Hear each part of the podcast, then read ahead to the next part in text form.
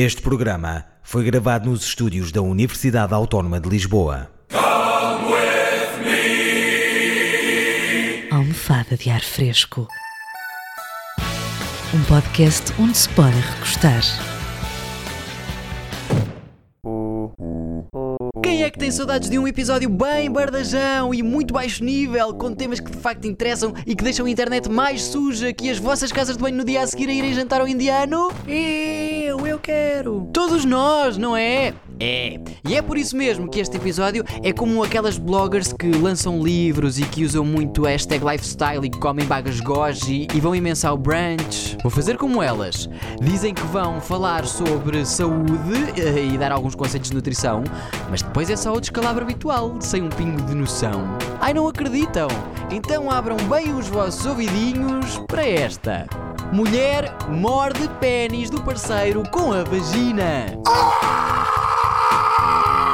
Vamos então a este espaço saúde que junta ciência, arrojo e corrimento no mesmo tubo de ensaio. Uma cidadã inglesa de 50 anos fez uma vaginoplastia que ia custando o pênis ao seu parceiro. É que a mulher sofria de incontinência após ter dado à luz. É normal? Isso fez com que não tivesse sexo durante 7 anos, devido aos pingos constantes que faziam com que a sua vagina parecesse um T1 com infiltrações constantemente a pingar. Depois de a sua autoestima estar mais em baixo que as audiências dos programas da tarde da SIC, esta querida decidiu então fazer uma operação para colocar uma malha cirúrgica que impedia o corrimento. Vou ainda tentar negociar uma parceria com a Ausónia para ganhar eh, qualquer coisa cada vez que fizer corrimento durante este episódio. O sexo melhorou, disse ela, mas dois anos depois da cirurgia quase cortou o pênis do seu marido durante o ato sexual. Ao que parece, a malha ficou envolta em cartilagem e alojou-se na pelvis. Era como se tivessem crescido dentes. O pênis dele jorrava sangue e havia uma mancha enorme nos lençóis. Contou a Teresa, assim como se chama esta senhora, que entretanto tem dificuldades em encontrar um parceiro com quem possa dividir a vida e a cama, uma vez que os homens lhe dizem sempre que preferem ter sexo com um cortador de enchidos do que com ela. Na internet, toda a gente quis dar uma trinca no assunto, claro. Maria Silva escreveu: Caso a história seja real, o título não deveria ser este. E sim, médicos incompetentes arruinaram a vida de uma senhora. Triste ver os comentários de quem deprecia o desespero dos outros. E José Silveira apoia. Tanta ignorância junta. Há aqui certos engraçados que deviam pôr uma malha no alto da cabeça para conseguirem entrar nas portas de frente e não de lado, conforme estão habituados.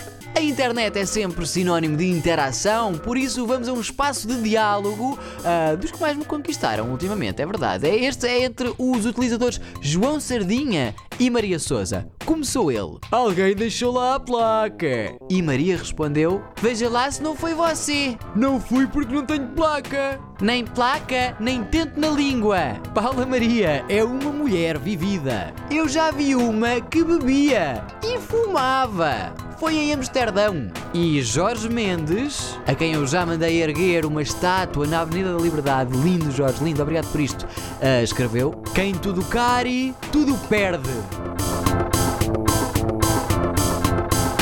Está bom, está muito bom, por isso continuamos com a elevação característica deste podcast, sempre a combinar com o que de melhor acontece pela internet. Rumamos agora à Norte, a uma iniciativa que divulga a confecção de cordeiro num alguidar de barro que é levado a um forno lenha. Filipa Gomes, esta é para ti. Depois do Espaço de Saúde, abrimos então o dossiê da nutrição com a notícia: Feira da Foda à Monção promove anho no forno. Bom, parecia um outro dialeto, mas é a língua portuguesa. Vamos a um pouco de história, eu passo a explicar. Há mais de 300 anos que se faz a venda de cordeiros, também conhecidos como anhos, em Monção. Mas só este ano é que a iguaria ali confeccionada com os animais dá nome a uma feira gastronómica. A designação do prato tem duas origens. Vamos lá tomar nota nos vossos cadernos diários. Primeiro, para vender os animais, os agricultores acrescentavam sal à água que lhes estavam a beber, para que durante a feira os cordeiros estivessem grandes, como diria a nossa Alberta Marcos Fernandes.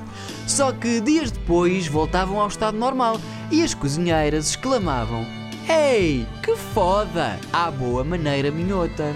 Por outro lado, há também uma segunda versão, uh, portanto, desta justificação, que nos conta que quando as mulheres levavam para casa o prato, cozinhado em fornos comunitários, várias vezes caíam durante o percurso, uh, devido à degradação das estradas, dizendo que grande foda! Ficámos sem almoço!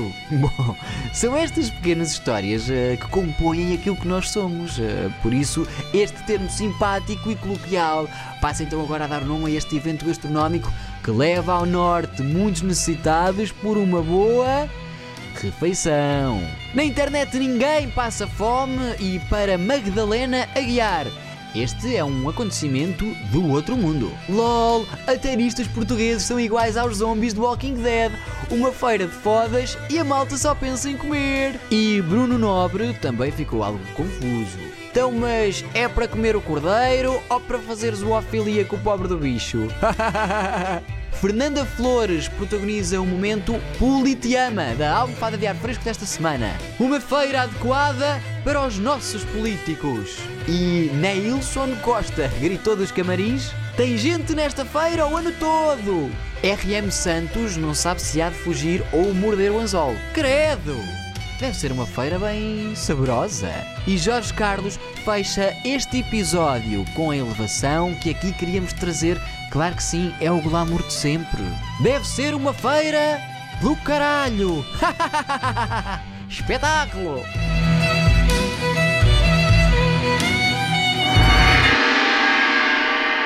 Este e outros programas disponíveis para ouvir e descarregar em radioautónoma.com.